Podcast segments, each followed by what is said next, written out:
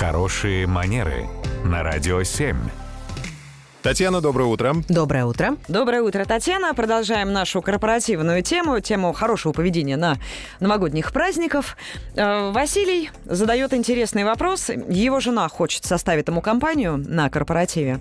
Так. Можно ли прийти с супругой на вот это мероприятие? А можно прийти с кем-то только при условии, если приглашение рассчитано на два лица, или в приглашении так и указано, да, что вот там, уважаемый Иван Петрович, приглашаем вас с вашей супругой, там, Елизаветой Николаевной, на вот наш там праздничный вечер по такому-то поводу. Потому что в противном случае мы забываем, ради чего, собственно, все это дело и организовывается. А это такое корпоративное мероприятие с командным духом. Здесь люди, которые работают вместе, сплачиваются, они чувствуют себя семьей, ну и в целом, да, сосредотачиваются друг на друге и на вот том самом корпоративном духе, который у них есть.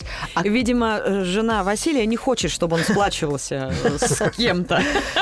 Может Ну. быть, даже конкретным. Тогда, ну, надо, надо либо отдельно с супругой какую-то дополнительную беседу проводить, эм, либо подумать на своем, о своем поведении, почему так, так получается, либо под благовидным предлогом отказываться от посещения корпоратива, потому что, еще раз, э, это не совсем корректно, потому что у корпоратива другие цели. Это не просто мероприятие, на которое можно прийти с членами семьи, с друзьями, С с, детьми. родственниками, с детьми, опять же, да, может быть, это пошатнет их психику. Представление о мире, да. Да.